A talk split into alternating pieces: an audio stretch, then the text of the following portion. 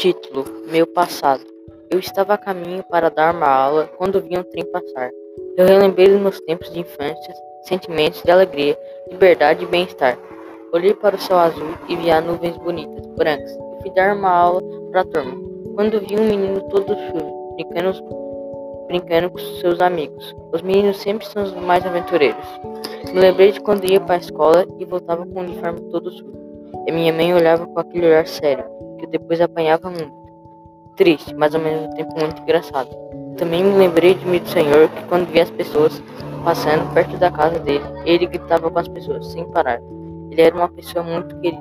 Teve um dia que fui para a escola e tinha que fazer um texto muito grande.